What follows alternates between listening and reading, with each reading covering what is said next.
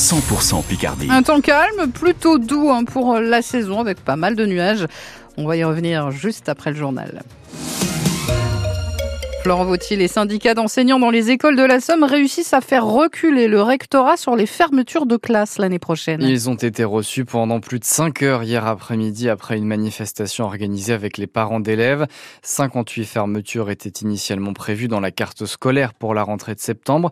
Six écoles pourraient finalement y échapper à Amiens, Abbeville ou Friville-Escarbotin. On vous a mis la liste sur francebleu.fr.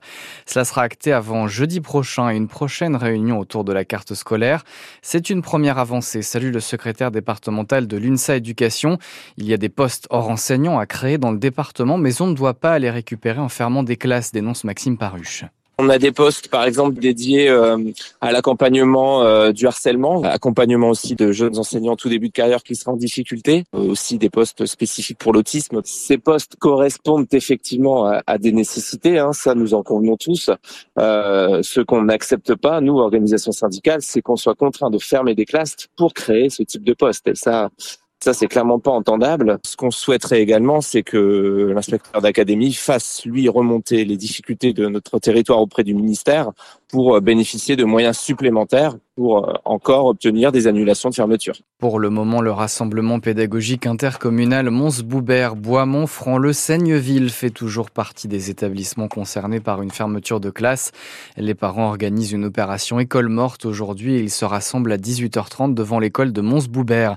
Dans l'Oise, on espère aussi faire reculer le rectorat sur 63 fermetures de classe prévues en septembre, premier et second degré confondus.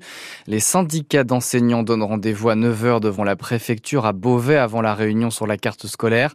La FSU dépose un préavis de grève pour tous les agents de la fonction publique. Au collège César Franck à Amiens-Nord, cette opération collège vide aujourd'hui pour protester contre la baisse des moyens et l'instauration des groupes de niveau en français et en maths.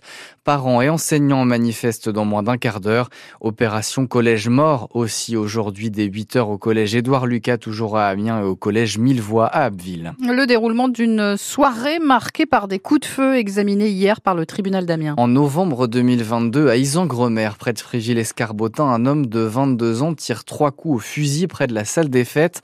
Avec deux de ses amis, il était devant les juges du tribunal d'Amiens hier. Et Pierre-Antoine Lefort, les autres participants de cette soirée sont toujours aussi marqués.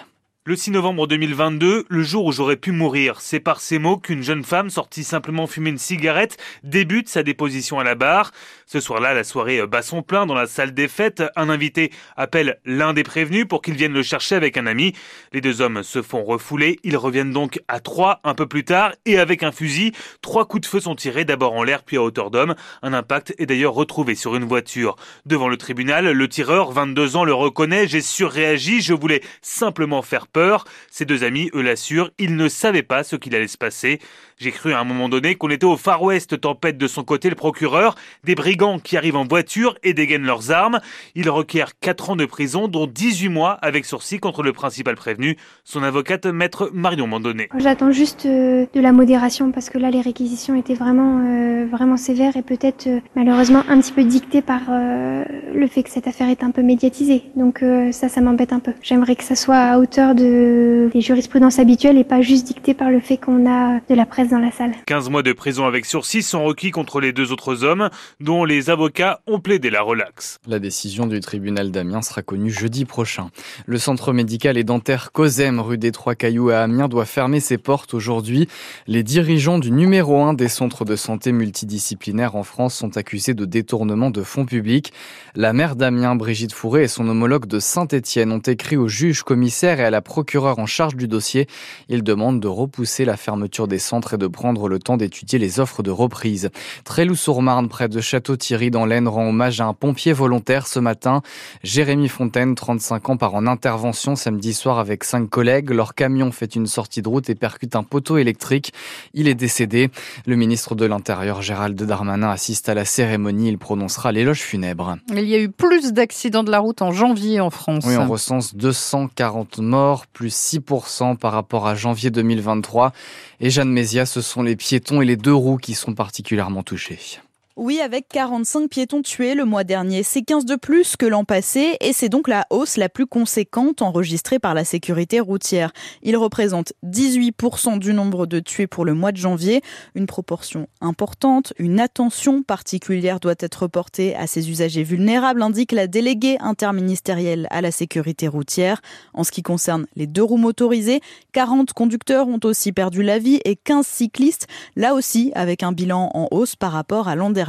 Par contre, le nombre d'automobilistes tués baisse. En tout, ce sont 240 décès qui ont été recensés, ce qui correspond à une hausse de 6% par rapport à janvier 2023. Les nombres d'accidents et de blessés restent quant à eux stables. Et à l'occasion d'un week-end de chassé croisé de vacances, ce week-end sur les routes, la déléguée interministérielle à la sécurité routière rappelle la nécessité de respecter ces règles de sécurité.